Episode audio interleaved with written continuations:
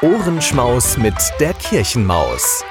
Der Podcast der Propsteipfarrei St. Peter Recklinghausen in Kooperation mit K wie Kirche. Ohrenschmaus mit der Kirchenmaus. Der Podcast. Türchen Nummer 21. Der Hase und der Igel. Ein Märchen der Gebrüder Grimm. Diese Geschichte ist lügenhaft zu erzählen. Aber war es sie doch? Denn mein Großvater, von dem ich sie habe, pflegte immer, wenn er sie mir erzählte, dabei zu sagen, Wahr muss sie doch sein, mein Sohn, denn sonst könnte man sie ja nicht erzählen. Die Geschichte aber hat sich so zugetragen. Es war an einem Sonntagmorgen in der Herbstzeit, just als der Buchweizen blühte. Die Sonne war golden am Himmel aufgegangen, der Morgenwind ging warm über die Stoppeln, die Lerchen sangen in der Luft, die Bienen summten in den Buchweizen und die Leute gingen in ihrem Sonntagsstaat in die Kirche. Kurz, alle Geschöpfe waren vergnügt und der Igel auch. Der Igel aber stand vor seiner Tür, hatte die Arme übereinander geschlagen, guckte dabei in den Morgenwind hinaus und trällerte ein Liedchen vor sich hin so gut und so schlecht, als man eben am lieben Sonntagmorgen ein Igel zu singen pflegt. Indem er nun aber so halbleise vor sich hin sang, fiel ihm auf einmal ein, er könnte wohl, während seine Frau die Kinder wüsche und anzöge, ein bisschen im Feld spazieren und zusehen, wie seine Steckrüben ständen. Die Steckrüben aber waren das nächste bei seinem Hause, und er pflegte mit seiner Familie davon zu essen. Deshalb sah er sie als die seinigen an. Der Igel machte die Haustür hinter sich zu und schlug den Weg nach dem Felde ein. Er war noch nicht sehr weit vom Hause weg und wollte just um den Schlehenbusch nach den Steckrübenacker hinaufschlendern, als ihm der Hase begegnete, der in ähnlichen Geschäften ausgegangen war, nämlich um seinen Kohl zu besehen. Als der Igel des Hasen ansichtig wurde, bot er ihm einen freundlichen guten Morgen.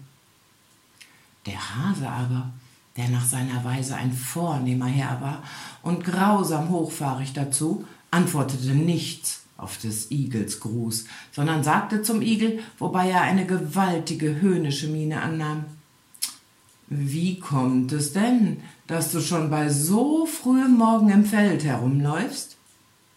Ich geh spazieren, sagte der Igel. Spazieren? lachte der Hase. Mich deucht, du könntest deine Beine auch wohl zu besseren Dingen gebrauchen. Diese Antwort verdroß den Igel ungeheuer, denn alles kann er vertragen, aber auf seine Beine lässt er nichts kommen, eben weil sie von Natur aus schief sind. Du bildest dir wohl ein, sagte nun der Igel zum Hasen, dass du mit deinen Beinen mehr ausrichten kannst?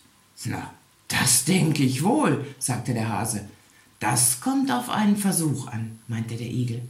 Ich wette, wenn wir wettlaufen, ich laufe an dir vorbei. Das ist doch zum Lachen, du mit deinen schiefen Beinen, sagte der Hase. Aber meinetwegen mag sein, wenn du so übergroße Lust hast. Was gilt die Wette? Ein Golddukaten und eine Flasche Schnaps, sagte der Igel. Angenommen, sprach der Hase, schlag ein und dann kann's gleich losgehen. Nein, so große Eile hat es nicht, sagte der Igel. Ich bin noch ganz nüchtern. Erst will ich nach Hause gehen und ein bisschen frühstücken. In einer halben Stunde bin ich wieder hier auf dem Platze. Darauf ging der Igel, denn der Hase war es zufrieden. Unterwegs dachte der Igel bei sich, hm, der Hase verlässt sich auf seine langen Beine, aber ich will ihn schon kriegen. Er ist zwar ein vornehmer Herr, aber doch nur ein dummer Kerl. Und bezahlen soll er doch. Als nun der Igel zu Hause ankam, sagte er zu seiner Frau, Frau, zieh dich schnell an, du musst mit mir ins Feld hinaus. Ja, was gibt es denn da? fragte die Frau. Ich habe mit dem Hasen um einen Golddukaten und eine Flasche Schnaps gewettet. Ich will mit ihm um die Wette laufen, und da sollst du dabei sein. Oh mein Gott, Mann, schrie dem Igel seine Frau. Bist du nicht klug? Hast du denn ganz den Verstand verloren? Wie kannst du mit dem Hasen um die Wette laufen wollen? Ach, halt's Maul, Weib, sagte der Igel, das ist meine Sache. Schwatz nicht in Männergeschäfte. Marsch, zieh dich an und dann komm mit. Ja, was sollte denn des Igels seine Frau machen? Sie musste wohl folgen, sie mochte wollen oder nicht. Als sie nun miteinander unterwegs waren, sprach der Igel zu seiner Frau Jetzt pass auf, was ich dir sagen werde. Sieh, auf dem langen Acker dort wollen wir unseren Wettlauf machen. Der Hase läuft nämlich in der einen Furche und ich in der anderen, und von oben fangen wir an zu laufen. Nun hast du nichts weiter zu tun, als du stellst dich hier unten in die Furche, und wenn der Hase auf der anderen Seite ankommt, so rufst du ihm entgegen, ich bin schon hier. Damit waren sie bei dem Acker angelangt. Der Igel wies seiner Frau ihren Platz an und ging nun den Acker hinauf. Als er oben ankam, war der Hase schon da. Kann es losgehen? fragte der Hase. Jawohl, erwiderte der Igel. Denn nur zu. Und damit stellte sich jeder in seine Furche. Der Hase zählte eins, zwei, drei. Und los ging er wie ein Sturmwind den Acker hinunter. Der Igel aber lief nur ungefähr drei Schritte. Dann duckte er sich in die Furche nieder und blieb ruhig sitzen. Als nun der Hase im vollen Laufe unten am Acker ankam, rief ihm der Igel seine Frau entgegen. Ich bin schon hier. Der Hase stutzte und verwunderte sich nicht wenig.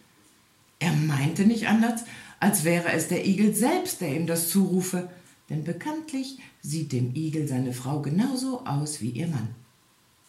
Der Hase aber meinte, das geht nicht mit rechten Dingen zu. Er rief, noch einmal gelaufen, wieder herum. Und fort ging es wieder wie ein Sturmwind, so dass ihm die Ohren am Kopfe flogen. Dem Igel seine Frau blieb ruhig auf ihrem Platze. Als nun der Hase oben ankam, rief ihm der Igel entgegen, ich bin schon hier. Der Hase aber, ganz außer sich vor Ärger, schrie, Nochmal gelaufen, wieder herum.